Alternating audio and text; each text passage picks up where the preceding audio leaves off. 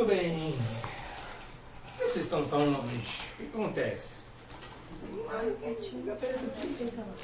Fica perto aqui. Isso. Calma, eu não vou, eu não vou me vingar, viu? Nem sabe do que eu estou falando. Não é? Tá faltando uma, cadê? Não, agora não, tá ocupada. Tá certo. Eu tenho um negócio para contar para vocês, muito legal. De uma criança mais ou menos da idade de vocês. E que ilustra o que nós vamos aprender hoje. Eu vou falar para os adultos. Vocês vão ouvir também. Uh, eu sei que nessa idade a gente não acredita nisso. Mas a pergunta é: quem de vocês sofre? Só a Riane sofre. É, não está falando de você. Você sofre? Sim, sim. Mais um pouco, mais ou menos? Sofre? Sofre, sofre, sofre. E você, Bibi? Sofre? É? E você sofre? Não sabe, né? A gente sempre tem sofrimentos na idade da gente. É, a gente cresce, os sofrimentos aumentam. A gente diminui, os sofrimentos são menores. É que a gente nunca diminui. A gente continua crescendo. Eu vou contar uma história engraçada para vocês. Ela é meio nojenta, mas ela é engraçada. Vocês sabem que não pode ficar pondo o dedo dentro do nariz para limpar o nariz na frente dos outros. Não sabia? Vou contar para você. Não pode. Tá? Então quando você vira alguém com o dedo dentro do nariz, não pode não, é feio. Tá? Mas na idade de vocês, a gente ainda não sabe, a gente está aprendendo, de vez em quando dá aquela coceirinha, a gente vai, ó. E tem uma coisa que consegue ser pior do que isso. Consegue? Imagina alguma coisa pior do que isso? vou contar, é. Os adultos já sabem. Tem gente que depois de fazer a limpeza da faxina, é, não joga fora, põe para reciclar. Aí põe dentro da boca. É, É ruim, né? Come as melecas. Aí, tá, é, é, um caso real, que inclusive envolve é, a, os parentes de uma criança que não está aqui. Como ela não está aqui, a gente pode falar. Não é isso? Aí ela estava no carro, aí uma mais novinha estava fazendo isso. Estava enfiando o dedo no nariz e pondo na boca. Aí as mães e as tias começaram a brigar. Não pode, não pode, não pode. Aí ela ficou triste. Porque ela estava comendo as próprias caqueiras. Aí ela brigou, brigou, brigou, ela ficou triste. E ela tentou argumentar, mas perdeu a, a briga, né? Aí, uma criança da idade de vocês, amiguinha dela, abraçou ela e disse assim: Eu entendo, eu também já fiz isso quando eu era menor. Mas você vai superar, tá? Você vai conseguir vencer esse problema. Eram duas crianças na idade de vocês contando como o sofrimento presente de uma já tinha sido o sofrimento presente da outra. E que se ela superou aquele sofrimento, isso encorajava ela a vencer o problema. Eu vou contar para os adultos por que, que a gente pode contar dos nossos sofrimentos. A gente não precisa manter ele para nós. A gente pode contar para os outros como foi. A pergunta não é se a gente pode contar ou não, mas para que contamos sobre os nossos sofrimentos? E eu acho que a resposta está nessa cena, para que a gente possa abraçar alguém e dizer: Eu já passei por isso e eu venci no poder de Cristo, você também poderá vencer. O objetivo é esse: é consolar. Olha, eu também já comi minhas melecas, mas eu parei, viu? Eu não como mais. Então você também vai poder parar. E isso consola. Puxa, que bom, eu vou vencer esse problema. Eu vou vencer esse sofrimento. Isso já pode começar. Eh, na, é, na época de vocês, é meleca no nariz. Mas eu posso garantir para vocês que nós adultos fazemos melecas piores. E a gente também come Só que nem sempre a gente para. E é por isso que a gente precisa ouvir o sermão. Tá bom? Bom, vamos orar? Porque agora está na hora da gente ver o big deal, não é? O, o, o sermão como ele tem que ser. Vamos orar? Vamos pedir a Deus que ajude a gente a não comer as nossas melecas? Não. Que Deus nos ajude a usar o nosso sofrimento para consolar outras pessoas. Ok? Eu espero que vocês não lembrem disso só por causa das melecas. Tem que lembrar para que serve contar os nossos sofrimentos. Vamos fechar os olhos? Vamos fechar os olhinhos, vamos orar. Fecha o olhinho. Falou? Isso. Deus bendito, abençoa os teus pequeninos, para que a verdade do Evangelho seja o que fique gravado em seus corações. Que quando nós compartilhamos a história do nosso sofrimento, ele sirva para o consolo de outros, para o encorajamento de outros. Que nós possamos abençoar os outros com as histórias que nós mesmos passamos. No nome de Jesus que nós oramos. Amém. Pode voltar.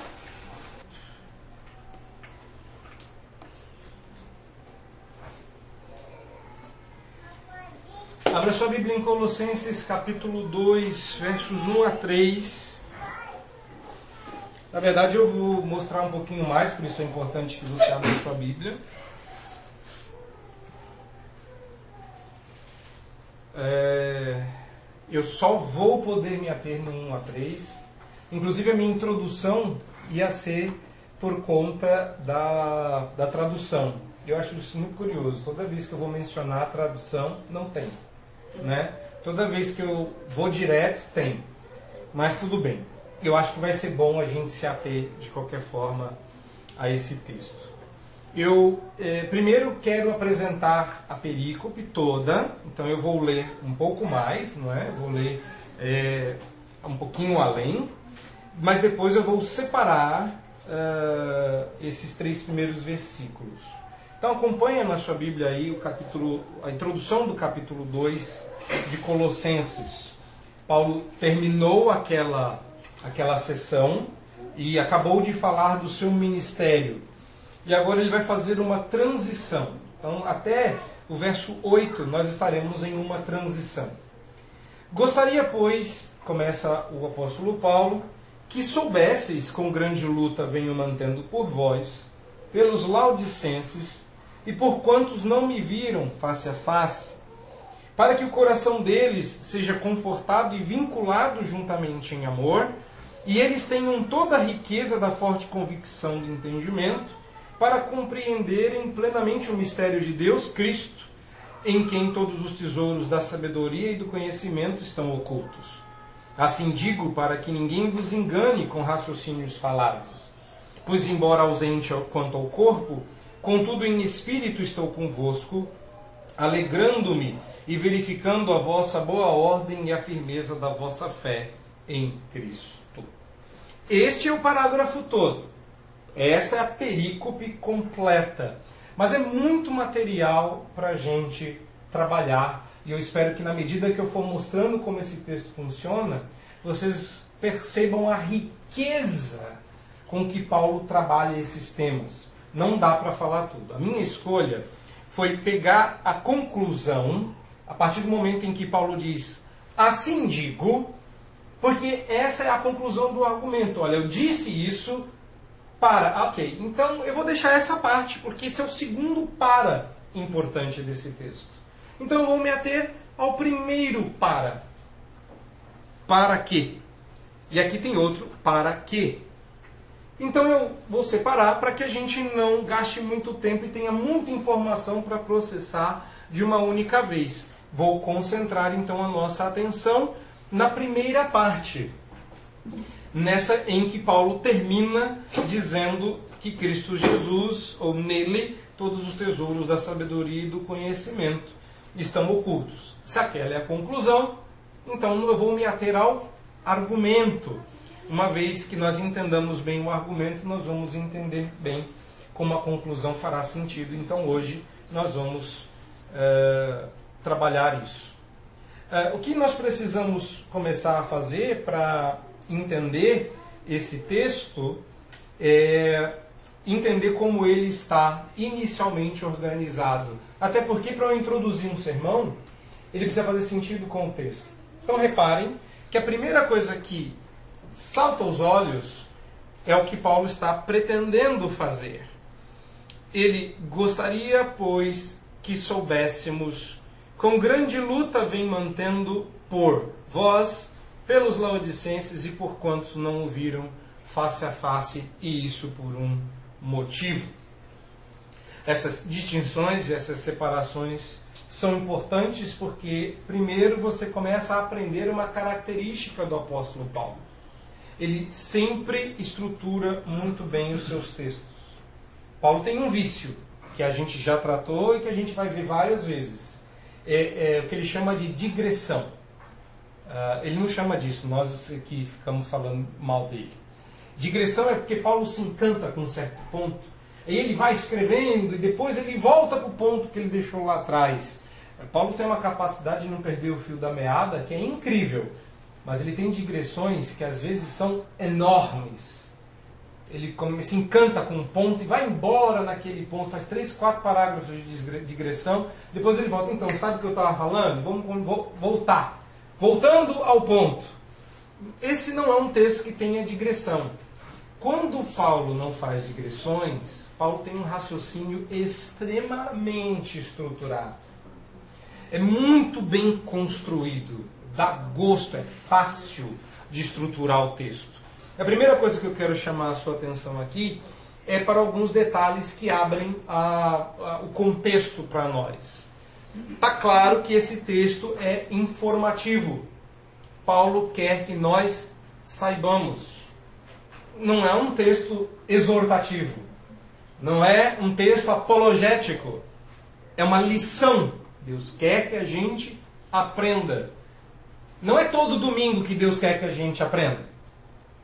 Tem domingo que Deus quer puxar a nossa orelha. Tem domingo que Deus quer encorajar. Tem domingo que Deus quer vencer o argumento do mal. É a pregação apologética.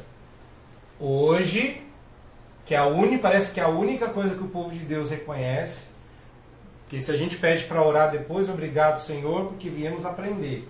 Não, não é todo domingo. Mas hoje, sem dúvida, Deus quer que você aprenda alguma coisa. Como é que eu sei disso? Porque o texto de hoje diz que ele gostaria que nós soubéssemos. E a pergunta é: o que, é que ele quer que a gente saiba? O que, que ele quer informar? Informar sobre o quê? O assunto é luta. Você viu durante a liturgia várias vezes a palavra luta, batalha, combate, vitória. Paulo quer que você aprenda hoje não sobre luta, mas por que. Eu já estou dando o tema, né? Mas é só para vocês entenderem o contexto. Mas por que, que nós deveríamos dizer para os outros das nossas lutas. A gente tem uma mania ruim, para a igreja isso é péssimo, que é de manter as nossas lutas dentro de casa. Quem é que já não disse isso é, depois que casou, que nossos problemas nós resolvemos aqui? Aqui, a gente aqui vai contar para os outros, não. A gente não gosta de compartilhar as lutas. Geralmente porque nós temos objetivos escusos nisso. Um objetivo escuso é a fofoca. É, é, é, porque você é o dono da manchete. Então você é o único que pode falar do BO que está acontecendo dentro da sua casa. O segundo motivo é porque a gente já cristianizou a fofoca e a gente conta para os outros o problema de alguém sob a égide de oração. Estou te contando que é para você orar, tá? Mentira que a gente nunca ora. Aliás, sobre isso, nota de rodapé. Eu, há muitos anos atrás, eu também era participante desse pecado e contava para as pessoas até sobre a minha vida e ministério para os outros orarem. Até o dia que eu encontrei pessoalmente, estava é, morram de inveja. Eu estava na casa do Eduardo Welch, Ed Welch. É. Eddie. Pros... Eu estava na casa do Dr. Welch, a convite, eu fui visitar um colega e o Welch convidou esse colega e me convidou. Sabe quando Deus agracia tanto uma pessoa que espirra a graça para do lado? Foi o que aconteceu comigo. Fomos comer pizza com alface e eu não estou brincando. Uh, e foi um momento muito gostoso. E eu me lembro que, em determinado momento, ele perguntou assim: Como é que está o ministério lá no Brasil? Ah, era a hora de eu contar sobre os meus sofrimentos. Ele queria saber com grandes lutas eu estava mantendo pelos crentes. E aí eu comecei a falar. E aí ele perguntou: O que, que você quer que eu faça com essa informação? Eu falei: Eu quero que você ore por mim. Né, orar por mim. Ele, tá bom, botou a mão no meu ombro, no meio da sala, baixou e começou a orar. E eu fiquei meio. Né, vou orar também, né? Para não ficar chato. E eu aprendi naquela circunstância e em muitas outras que eu passei lá nos Estados Unidos, que quando lá você diz assim, eu gostaria que você orasse por mim, a pessoa, eu tenho medo de esquecer, então eu vou orar é agora.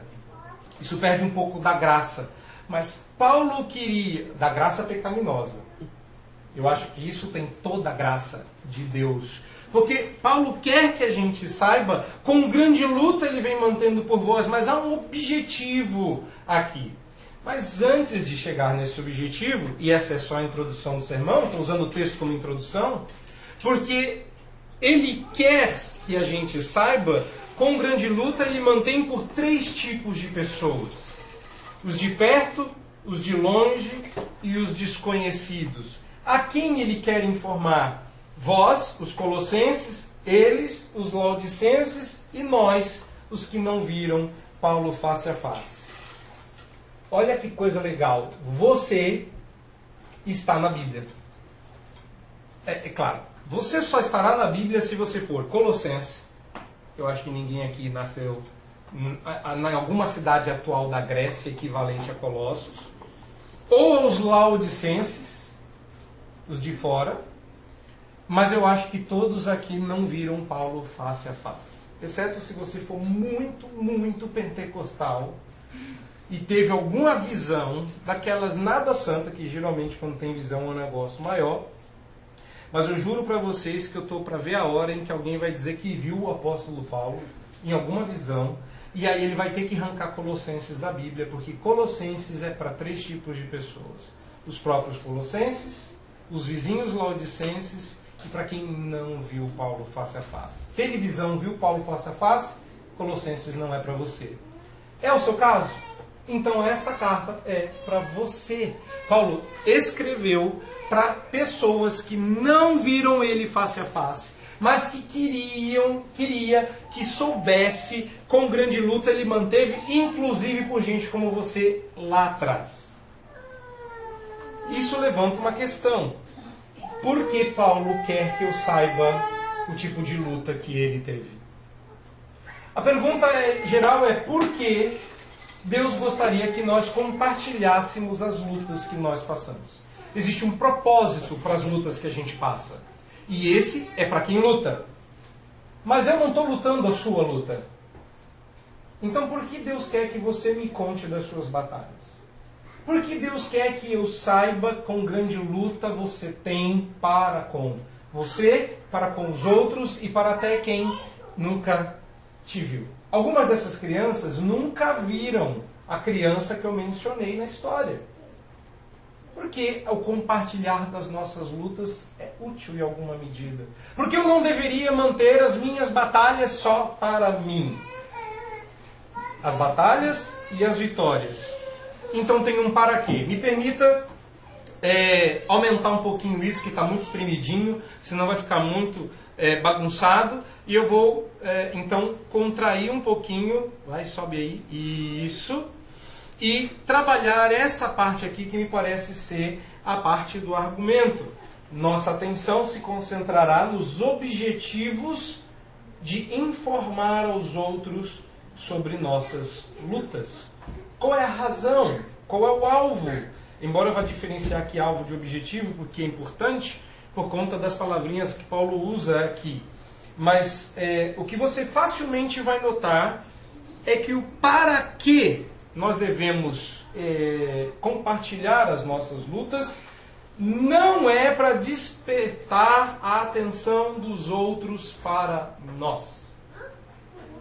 Deus não quer duas coisas. Você não deve buscar confete e você não deve buscar piedade. Porque normalmente são as duas, os dois alvos que nós estabelecemos. Por que, que eu conto para os outros a luta que eu tenho? Ou porque eu quero que você termine, ao, ao término do meu relato, você diga assim: ah, tadinho, que dó. Vem cá, deixa eu te pegar no colo. Ou eu quero que no final do meu relato você diga: Parabéns, rapaz, poucos servos de Deus são como você. É isso que a gente quer. E Paulo não quer nenhuma das duas coisas que a gente mais adora: confete e colo. CC. Confete e colo. Não, Deus não quer que a gente tenha autocomiseração. Veja quantas lutas eu tenho por vocês. Ai, pastor adora fazer isso. Pastor é um bicho terrível. Se eu não fosse um, até falava mal. Mas pastor adora dizer, gente, olha o fardo que eu carrego por vocês. Aí você fica, ai que dó do nosso pastor. Vamos orar. E eu já disse a vocês que esse tipo de fardo sobre a congregação é pecaminoso. Quando um cara uh, uh, deixa no seu Face, deixa no seu Instagram, que a razão pela qual ele se suicida é porque a igreja é pesada demais para ele carregar, e a igreja não tem a chance de revidar porque ele morreu, essa é a coisa mais vil que alguém pode fazer. E Paulo diz: Eu não estou falando dos meus sofrimentos para vocês, para que vocês se sintam pesados. Eu tenho um outro objetivo. E a pergunta é: qual é esse objetivo? Qual é o objetivo de Paulo compartilhar suas lutas conosco? É, é para que a gente aprenda a manter as suas lutas. Uh, em que sentido? louvá-lo, não louvar, ignorar, exaltar a dor, ignorar a dor, o que nós devemos fazer? Bom, a questão não é se você está falando ou não das suas lutas, mas qual é o seu objetivo. Vamos reestruturar esse texto para começar a deixar claro. E o que fica claro é que Paulo tem três objetivos que visam um fim maior. Por que eu estou dizendo isso? Porque quando Paulo diz para que aqui, não é a mesma palavra, eu vou voltar nisso, que Paulo usa para aqui. Não é a mesma palavra no grego. Então é por isso que esse texto está organizado desta forma. Porque Paulo está deixando bem claro que a razão pela qual ele conta das lutas para nós não é uma, mas são três razões. Paulo está nos dizendo isso para que três fins sejam alcançados e esses três fins concorrem para um objetivo final. Primeiro, eu quero chamar a sua atenção para as palavras-chave desses três objetivos. Por quê? Porque esses três objetivos são os objetivos que você deve assumir como objetivos quando você for contar sobre as suas lutas. O que eu devo fazer? O que eu devo, qual é o alvo que eu quero alcançar quando eu conto para os outros as lutas pelas quais eu passo? Primeiro, que o coração deles seja confortado. A palavra original aí é, é, não está mal traduzida, mas ela também pode ser traduzida por consolo.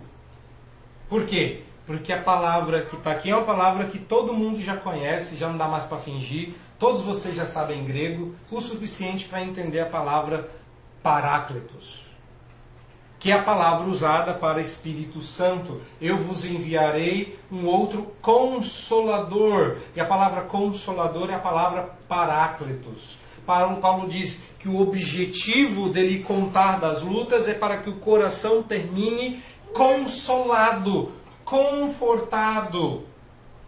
O coração que ouve encontra consolo no que ouviu. Paulo não estava preocupado com as marcas que suas lutas traziam, mas em como essas marcas e lutas poderiam encorajar outros a prosseguir.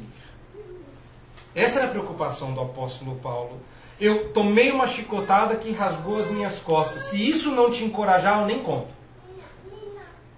Mas se, se eu tiver que expor as minhas feridas para que você continue, então dá uma olhada no como ficou as minhas costas depois das chicotadas.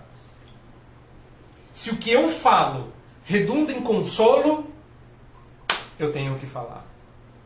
Porque o objetivo não é que o seu coração tenha pena de mim, mas que o seu coração seja consolado. Repare que Paulo está usando algumas coisas bem curiosas aqui. Primeiro, ele usará a expressão coração. Mas logo em seguida, deixa eu chegar lá. Eu só vou adiantar que Paulo vai usar uma expressão que tem a ver com afeições. Curioso, né? Afeições do coração é praticamente como se Paulo estivesse dando um curso de aconselhamento redentivo. Coração confortado, afeições dirigidas por causa de um conhecimento. Me lembrou muito, irmãos, aconselhamento redentivo. Deu até vontade de não estudar o texto, porque eu falei, ah, isso eu já sei. Mas não, vamos manter no texto aqui. Onde Paulo quer chegar no primeiro ponto? seu exemplo era válido, porque a gente tem um problema, a gente não conta é, testemunho nas igrejas presbiterianas, isso não é muito comum. Irmão, vem contar seu testemunho, né? Que a gente carinhosamente chama de testemunho, né? Porque é tudo tão triste, tão sofrido e a gente fica com tanta dor que a gente se compadece da pessoa. Mas o objetivo de contar o seu testemunho é para que corações desanimados não desfaleçam pelo caminho. Paulo está dizendo: meu exemplo é válido desde que corações sejam confortáveis. Qual é o objetivo então de contar para os outros, de fazê-los saber sobre as minhas lutas? É consolar o seu coração. É fazer com que o centro do seu ser aquilo que rege como você se sente, como você pensa, como você age, seja transformado pela graça que me alcançou. Esse é o objetivo número um. O sermão vai ser mais curtinho porque tinha, tinha tradução. Ponto número dois. Paulo quer que o objetivo seja alcançado de que essas pessoas que ouvem sobre a grande luta que ele trava sejam agora vinculadas em amor. E eu separei as duas palavras porque não existem duas palavras no original. A palavra no original é unidos, mas ela está é, numa formulação em grego onde ela recebe uma espécie de duplicidade. Não é o nosso superlativo, não é unidão, vinculadérrimo. Não, é duplamente unidos. E, é claro, deu um trabalhinho você descobrir qual era esse exagero proposital do apóstolo Paulo. Mas a ideia é que uma união prática fosse decorrente de uma união nos afetos. É uma coisa, assim, a construção que o apóstolo Paulo fez aqui é extremamente complexa. E é só uma frase. Vou tentar explicar. Paulo usa uma palavra e duplica essa palavra porque ele quer denotar uma concordância de opiniões significa levar uma pessoa a unir-se comigo numa conclusão, a que a gente chegue à mesma conclusão com uma união de mente e propósito. Quando nós estávamos na África, uh, eu usava muito uma expressão que lá eles pediam para que eu não usasse, porque eles consideravam muito ofensivo. Uh, era a expressão uh, nonsense. It makes no sense. E eu me lembro quando eu usei, eu já, tava, já tinha usado umas duas ou três vezes, e eu usava, ah, it makes no sense. E um dia meu orientador me puxou de lado e falou, para de usar essa expressão. E eu falei, rapaz, o que eu fiz de errado? Ele falou, não, quando alguém fala alguma coisa, sempre faz sentido. Ou ela não foi clara ou você não entendeu, mas dizer que não faz sentido é dizer que essa pessoa é estúpida. A, a, a ideia é chegarmos a um consenso. E o que Paulo está dizendo aqui é que it makes sense in love. Isso faz sentido em amor. Ou seja, quando eu ouço da luta dos outros, isso faz com que eu me ligue de uma maneira que vai além da concordância intelectual. Isso me liga em afetos do coração que redundam em atitudes de amor extremamente complexo, mas extremamente transformador. É, não é que você se ligue a mim. Eu não quero contar as minhas lutas para que você me ame. Olha que nobre, eu estou contando das minhas lutas para que você ame ele mais. Eu estou contando das minhas lutas para que vocês se unam ainda mais para que não sejam parceiros, mas para que vocês se conectem, para que as afeições se liguem. E isso só é feito no amor, porque o amor é sempre a operação da prática, é quando o coração pega as suas afeições e a coloca em prática. Muito curioso que Paulo tenha usado não fé, nem esperança, mas amor. Lembrando que lá atrás Paulo já havia estabelecido essas três afeições do coração: fé, esperança e amor. Mas aqui Paulo escolhe o amor, porque é o amor que vai colocar em prática aquilo que me uniu afetuosamente a você. Muito bonito isso. E extremamente prático. Se você preferir, Paulo, eu mostrei isso, né? nós estamos vendo que Colossenses é muito próximo de duas outras cartas ela lembra muito a teologia de Efésios e a linguagem de Filipenses. Pois Paulo vai repetir essa mesma verdade para duas irmãzinhas que parece que não entenderam que Paulo estava sofrendo por amor a elas. Então Paulo vai ter que dizer, quase que desenhando: pensem concordemente no Senhor. É a mesma ideia do segundo, do segundo objetivo é vinculado juntamente em amor. É a mesma ideia. Exatamente a mesma coisa. Paulo também quer um terceiro objetivo: que nós gozemos da riqueza que uma forte convicção gera. Paulo quer que nós sejamos confortados em nossos corações. Paulo quer que nós sejamos unidos em amor, mas Paulo também quer que você goze da riqueza, que você usufrua de uma riqueza que vem da forte convicção. Paulo não quer que você saiba que você tem uma poupança é, é, um, poupuda, né, bem gorda, bem rica, mas que é inacessível. Está lá na glória. Um dia você vai ser rico, que é muita, que muito pentecostal vende por aí. Um dia as riquezas desse mundo serão suas. É a brincadeira que alguns amigos fazem, não é? Esses dias, olha que meu carro nem é lá essas grandes coisas. Mas eu cheguei com meu carro meu colega falou: Eu não sabia que você tinha esse carro. Eu falei: Pois é, nem eu, não tenho ainda, ainda é do banco, estou pagando. Né? E aí ele começou a brincar, ele passava a mão no meu carro e dizia: Senhor, tira do mal, dá para o justo.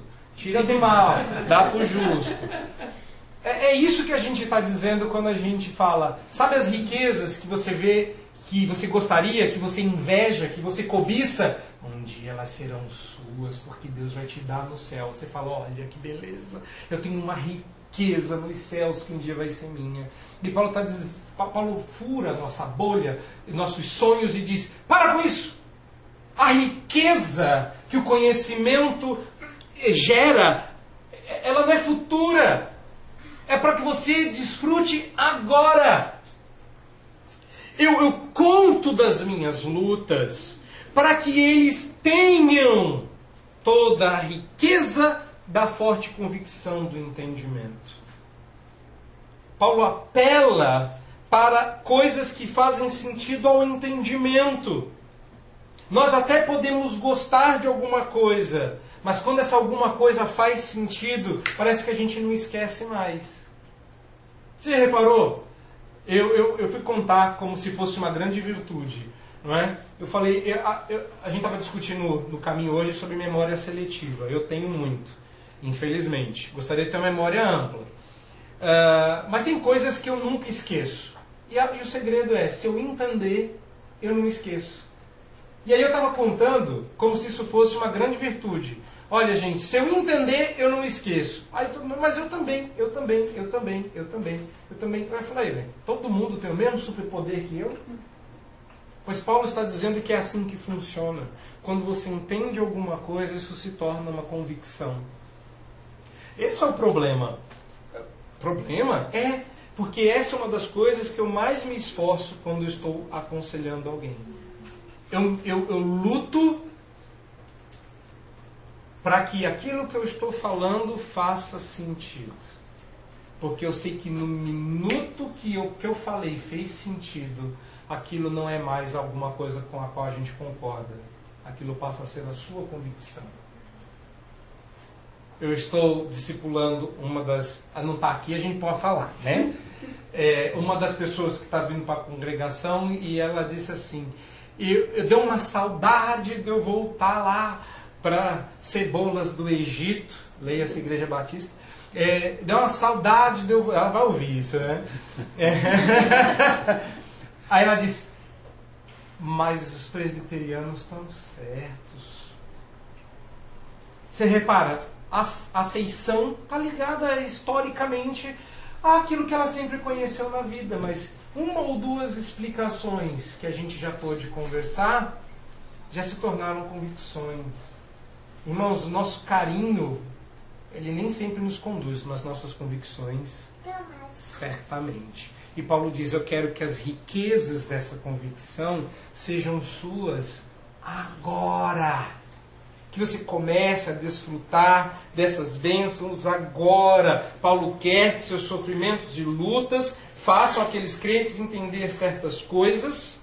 Aliás, só para relembrar, ele estava preso para que as riquezas advindas dessas convicções lhe sejam concedidas já que eles desfrutem do conforto? Já. Que eles se unam em amor? Já. Que eles desfrutem da riqueza da convicção? Já. Pois que grande sofrimento é você crer e não ter convicção.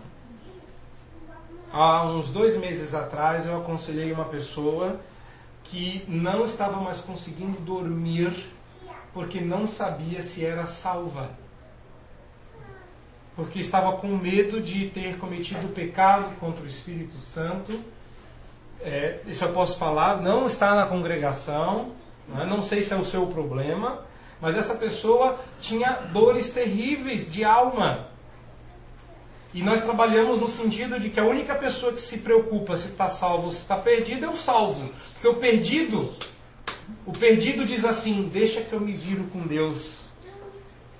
O perdido diz assim, gente, cuida da vida de vocês que com Deus eu me resolvo. Tá tudo bem. O perdido não liga para a condição em que está. O salvo, o salvo tem preocupações. Essa pessoa, pastor, o senhor me libertou. Eu falei, não, quem te libertou foi Cristo. E eu contei para ela a história de um dos puritanos, John Owen que ao que tudo indica, nunca teve certeza da salvação. Mas eu disse para ela: suas lutas já foram as lutas de outro. E aquilo a encorajou a lutar em vencer, porque lutas servem para isso para que o nosso coração encontre conforto, seja unido em amor e faça-nos desfrutar das riquezas de uma forte convicção. A pergunta é: qual é o alvo que eu quero atingir com esses objetivos? Isso aqui, meus irmãos, é um planejamento estratégico. Paulo deu um informe Paulo estabeleceu objetivos e agora ele vai nos contar sobre o seu alvo final. Qual é o, o alvo que nós queremos atingir? E você vai reparar que o alvo final não é diferente de nada que ele já tem dito na carta. Esses, esses propósitos subsidiários servem a um alvo maior. Eu sei disso porque este para quê é diferente do para quê. Esse para quê vai apresentar-se depois. Isso aqui não é o mesmo que isso aqui. Isso aqui indica alvo, mas é alvo teleológico. É, é o, o ponto final do Waze. Digamos que você está configurando o seu Waze. O alvo final é onde você quer chegar. Esses daqui são aqueles adicionar percurso. Esses são os pontos pelos quais você vai passar para chegar aqui. A pergunta é: onde é este aqui? E aí a gente lembra algumas coisas que Paulo já falou. Você já sabe. Vamos relembrar. Paulo vai usar palavras como mistério, ele vai se referir a Cristo, não a Jesus, porque ele quer implicar a deidade do Senhor, e ele se refere à centralidade de Cristo nesse processo. Em quem? Paulo vai colocar um, um, um contexto aqui e uma, um conceito, um conceito dentro de um contexto que vai ser um pouco difícil para você assimilar no primeiro momento, mas eu espero que seu coração já esteja aberto o suficiente para receber. Primeiro, você. Calma, que eu só quero preparar você para o que vem. Primeiro, lá em mistério. Você já sabe disso. Paulo enxerga com muita clareza, eu espero que você também. O mistério de Deus já foi revelado. E a gente adora mistério. Deus tem um mistério, isso aqui é um mistério. Pois é, Paulo já, já disse lá atrás, o pessoal que não veio aí das outros sermões, Paulo já explicou que esse mistério foi revelado. Segundo, não há nada mais escondido depois da vinda de Cristo. Cristo veio e acabou. Tudo está claras, escancarado, aberto. Não existe nada escondidinho. Por que eu estou dizendo isso? Não é por causa de você, não, meu querido. É por causa dos pentecostais de hoje. É porque os falsos mestres em Colossos estavam dizendo que eles tinham um conhecimento que ninguém mais tinha, que Deus reservou algumas coisas em mistério, que é assim que se fala hoje, né? Deus fala em mistério. Não! Deus fala em Cristo Jesus, Deus falou antes aos pais, muitas vezes pelos profetas. Mas nos últimos dias nos falou em Cristo, o mistério foi revelado. Ele é o mistério de Deus. Que é o meu terceiro ponto. Mistério de Deus é Cristo. E nele todas as respostas são encontradas, o que nos leva a falar sobre esses tesouros da sabedoria e do conhecimento. Paulo disse que contava tudo isso para que a riqueza dessa convicção lhes fosse concedida. Mas ele diz que essa riqueza do entendimento vem da sabedoria e do conhecimento de Deus, dos tesouros dessa sabedoria e, dos, e do conhecimento. Nada. Eh, eh, Paulo está brincando aqui com a ideia de oculto, não é? Mistério de novo. Não, estão ocultos em Cristo. Talvez se eu reorganizar isso aqui fique mais claro. Então me permita colocar assim. Paulo quer que o mistério de Deus, que é Cristo, em quem todos os tesouros estão ocultos, seja compreendido plenamente. A pergunta que me parece ser lícita é: quer compreender algo plenamente? Pois muito bem. Ah, será que nós podemos compreender, compreender algo plenamente? Nós, tão limitados, tão ignorantes, tão descompromissados em aprender? Como seria possível que Paulo objetivasse que nós compreendêssemos plenamente o mistério de Deus em Cristo? E a resposta, na verdade, é simples.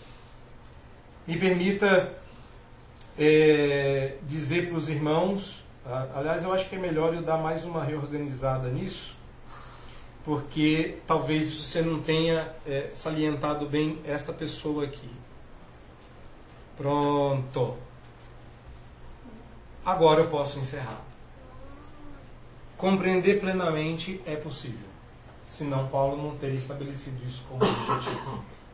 A pergunta o que, que isso significa, a palavra para isso é habitar. Qual é o nosso problema? O nosso problema é que a gente acha que a gente precisa conhecer. Muitas pessoas me procuram para aconselhar-se porque acreditam que elas não sabem alguma coisa. Mas o que Paulo quer nem sempre é nos ensinar algo novo. Paulo quer que a gente habite no conhecimento que tem. Você já sabe tudo isso. Quase nada do que eu falei hoje é novidade. Mesmo que você não tenha ouvido desta forma, você já ouviu muita coisa do que está dito aqui de outra maneira. O seu problema não é saber, até porque ninguém aqui tem uma. De... Eu já visitei alguns de vocês, conheço outros. As visitas certamente eu posso apostar. Duvido que vocês tenham um tipo de dificuldade mental que, não, que, que os impeça de terem entendido o que eu expliquei aqui. É, brincadeira inclusa, qualquer idiota entende isso aqui. Vocês entenderam? Brincadeira. É uma brincadeira. Vai ficar ofendido. Eu tinha um professor que sempre falava isso. Ele dava a aula mais complicada do mundo e falava, gente, qualquer idiota entende isso aqui. Vocês entenderam? E a gente ficava, e agora? Digo que não? Digo que sim? Irmãos, vocês entenderam isso? O ponto não é que conhecimento eu não tenho. A pergunta é: você habita no conhecimento que tem? Você sabe? Não significa nada se você não habita nesse conhecimento. Habitar nesse conhecimento é ter conforto no coração, estar tá unido em amor e desfrutar da riqueza dessa convicção. Porque se você não habitar plenamente, você não tem. E a resposta à pergunta é: onde eu habito? em que eu habito? E qualquer uma dessas duas perguntas estará errada, porque não é onde nem no que, é em quem. Paulo está dizendo que tudo isso é para que você habite nele. Em quem todos os tesouros estão ocultos. Habitar ou compreender plenamente é estar em Cristo. Porque é isso que Paulo vai dizer em Colossenses. Ah, em Filipenses. Eu larguei tudo e considerei tudo como refúgio para ser achado nele. Não é junto dele, não é com ele, não é na foto, no selfie com Cristo. Quando Paulo tirou a selfie com Cristo, tinha uma pessoa na foto e não era o apóstolo Paulo. Habitar em Cristo não é habitar com, não é um lugar, não é uma verdade, não é um trecho, não é uma doutrina, é alguém. Você não está habitando no conhecimento de Deus. Mas o que é o conhecimento de Deus? Qual doutrina? É soteriologia? É dogmática? O conhecimento de Deus, diz o apóstolo Paulo, é conhecer Cristo. Ele é o mistério de Deus. Paulo disse o mistério de Deus que os falsos mestres estão é, dizendo, o mistério de Deus, que é o, a nova doutrina, os novos ensinamentos. Gente, o mistério de Deus é o seu filho. Se você habitar nele, você tem todo o resto. Então, o seu problema não é o que você não sabe. O seu problema é não habitar em quem você já conhece. E as nossas lutas, quando compartilhadas, Olha que volta Paulo deu para dizer. As nossas lutas, quando compartilhadas, servem para anunciar Cristo. Só para isso. Se a sua luta, se o seu sofrimento não anuncia Cristo, não apresenta Cristo, não faz você habitar em Cristo e convida outros para ir morar na mesma casa, não serve para nada. É isso. No final é isso. A sua história conta a história de Cristo. A minha pergunta é: como? E cada um de vocês tem uma maneira de contar como as suas lutas te conduziram para perto de Jesus. Te conformaram à semelhança de Jesus, te fizeram habitar nele. Agora, se você anda contando as suas lutas por outros motivos, pare! Vocês entenderam? Ou eu vou precisar explicar de novo? Não é tão difícil. Stop it! Mas como é que eu faço para parar? Para! Não conta mais! Porque o que Deus quer é que quando você abra a sua boca, Cristo saia. Que Cristo e as lutas de Cristo, é por isso que ele diz lá no começo: Eu estou completando a obra de Cristo. Fala, Paulo, como assim? Completar os sofrimentos de Cristo, meu querido. Porque no final minha vida conta a história dele, minha doutrina conta a história dele, meu evangelho conta a história dele, meus sofrimentos contam a história dele. Mas Paulo, tudo tem a ver com Jesus? Sim, eu, eu, eu luto para ser achado nele. Habite em Cristo. E as suas lutas fazem sentido. Habite em Cristo. E você vai confortar o coração dos outros. Habite em Cristo. E vocês serão unidos em amor. Habite em Cristo. E você começa a desfrutar agora não é no futuro, não é poupança, não é FGTS, não é, não é rescisão, para você só tirar quando for demitido. Não é tesouro calção. É depósito na conta corrente para você começar a sacar agora. Porque você pode começar a andar com Cristo hoje. Que Deus tenha misericórdia de nós e nos abençoe com a exposição de Sua palavra. Amém. É, eu não sei como é que eu faço para manter isso aqui, então vou desligar. Para eu acessar de novo aqui a liturgia. Meus irmãos, nós encerramos então. Vamos orar, receber a bênção e responder com a bênção cantada. Feche os seus olhos e permita dirigi-los mais uma vez em oração. Deus amado, nós somos forçados depois de ouvir inúmeras vezes sobre esse assunto, a com temor e tremor agradecer as lutas que o Senhor nos dá, as batalhas que o Senhor nos propõe lutar.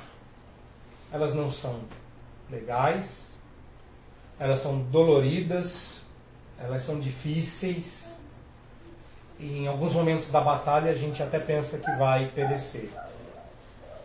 Mas, ó Deus, se as vitórias que nós já tivemos nas lutas aqui servirem para cantar a vitória do Senhor Jesus, então, ó Deus, que seja assim. Abençoa-nos como teu povo, para que no conhecimento das lutas que travamos, sejamos confortados em nossos corações que ao compartilhar as lutas que todos nós temos no caminho rumo a Jerusalém celeste, servirem para nos unir e nos fortalecer, para que em amor continuemos e nos encorajemos mutuamente, que seja assim.